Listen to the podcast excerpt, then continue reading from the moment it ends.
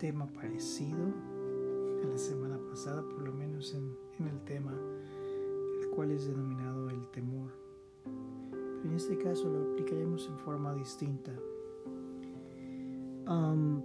como hablamos la semana pasada, el temor ante un peligro inminente es una de las formas en las que podemos definir, de acuerdo a la interpretación bíblica, la palabra temor.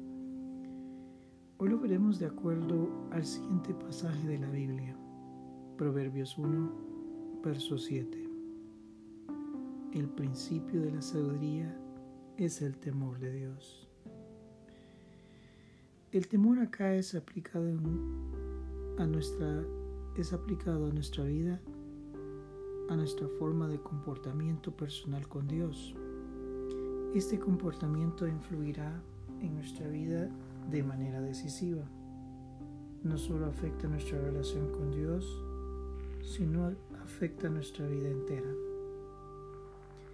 Estamos entrando en el área de lo moral, la forma en la que el individuo se conduce en la vida. La vida está llena de muchas formas en las que la podemos dirigir Podemos vivir una vida disoluta, es decir, una vida sin importar las consecuencias, como por ejemplo podemos robar, matar, enviciarnos sin freno, mentir, adulterar, fornicar, etc. O podemos vivir una vida en la que es guiada por conceptos claros en los que conocemos las consecuencias de dirigir nuestra vida de, nuestra vida de manera destructiva y dejamos de llevar esa vida destructiva para buscar niveles superiores de moral. ¿Qué es la moral? Es una serie de conceptos elementales para dirigir nuestra vida de la mejor manera principalmente para tener una buena relación con los demás y consigo mismo. Conceptos como el respeto, el amor, la inteligencia, el estudio, la buena conducta son las que nos guiarán a través de la vida. El esfuerzo por llevar nuestra vida de buena manera. ¿Será que podemos vivir con una buena moral sin tener a Dios? Es claro que sí, pero no tendría los elementos necesarios para tener un propósito eterno. El propósito eterno es doble. Uno es mostrar a los demás que el seguir y amar lo que Dios desea en nuestras vidas permitirá a otros buscar de Él el ser un faro en medio de la oscuridad para que otros lo puedan ver y querer buscar esa forma de vida. No solo nos ayuda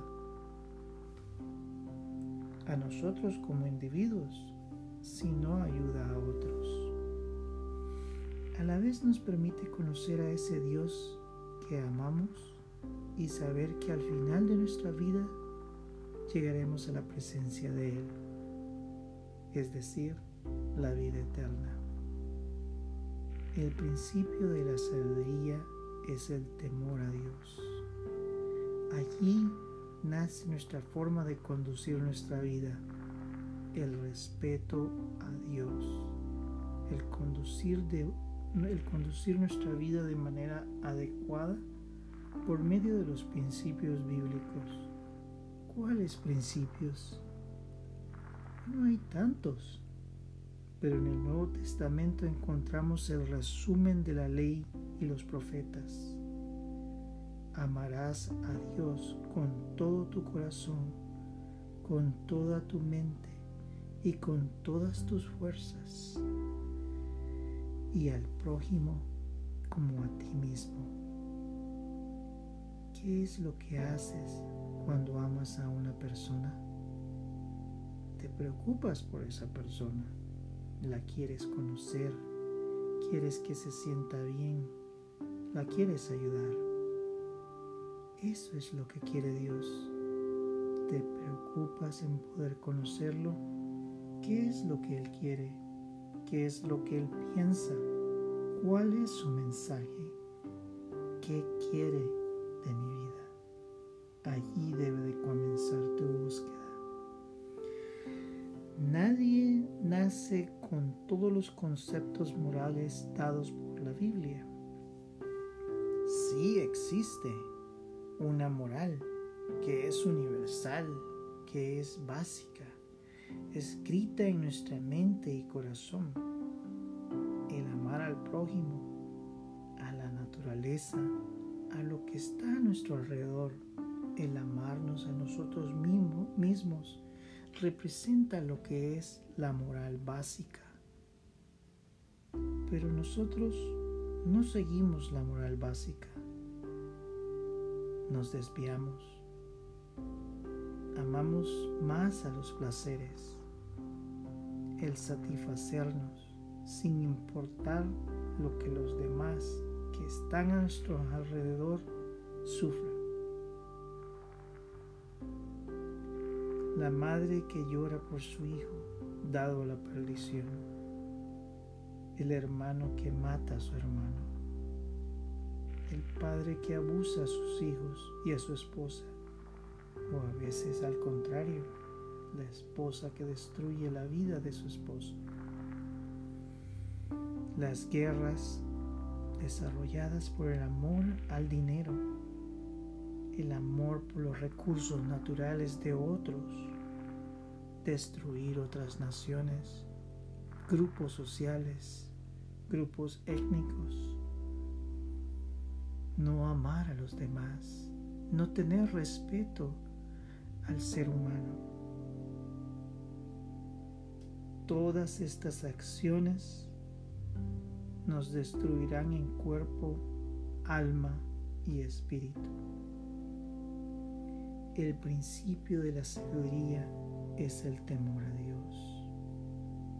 Busquemos en la Biblia cómo nos debemos de conducir. Número uno es amar a Dios. ¿Qué es lo que Dios quiere de mí?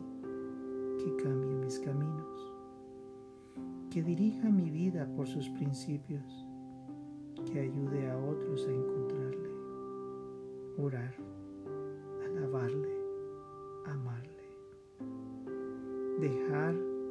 Que Él viva en mi corazón, desechar lo que la vida ofrece que me separa de Dios y dejar que Dios llene mi vida. Ese es el temor, respeto a Dios. Oremos. Padre, te damos gracias por todo lo que tú eres para con nosotros, por todo lo que tú has dado. Señor, tú eres el único que nos puede ayudar. Tú has escrito una moral básica en nuestro corazón y esa es la que traemos a nuestra, esta vida. Esa moral básica es la que nos guía inicialmente, pero tú quieres algo más quieres que tú reines en nuestro corazón. Padre, ayúdanos a que tú puedas estar en nuestro corazón, en nuestra alma, en nuestro ser, en nuestro pensamiento, Señor. Que día con día tú puedas ir forjando y penetrando íntimamente nuestro corazón hasta que puedas dejar esa huella indeleble que nos recuerde día con día que te amamos. Te damos gracias, Señor, porque tú lo diste todo por nosotros. Tú nos creaste. Y si tú hubieras querido, después de que nos perdimos y nos separamos de ti, tú hubieras destruido toda esta humanidad y formado otra. Pero al contrario, tú nos amaste y decidiste dar tu vida por nosotros. Padre, ese sacrificio lo dejamos entrar en nuestro corazón y lo aceptamos, apartándonos de las cosas que ofrece este mundo. Ninguna de ellas saciará nuestra alma más que tú. Señor, llena nuestro corazón, llena nuestra mente, que aquellos que están tristes, que están solos, Señor,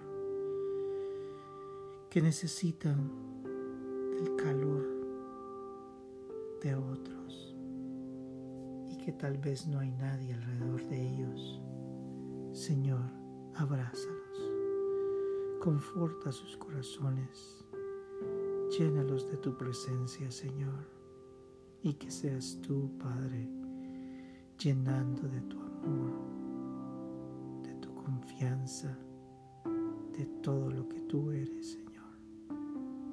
Te amamos, Padre, porque lo diste todo por nosotros, porque tú te acercaste a nosotros y decidiste amarnos. Padre, gracias te damos. Oro por aquellos que buscan trabajo para que lo puedan encontrar. Bendice sus vidas, Señor.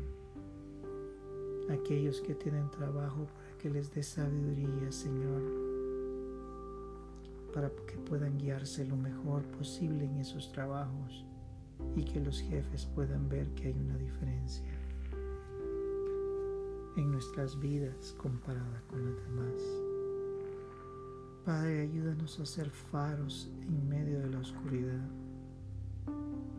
y que podamos guiar a otros en medio de la tormenta. Derrama tu sangre para que sanes a aquellos que están enfermos.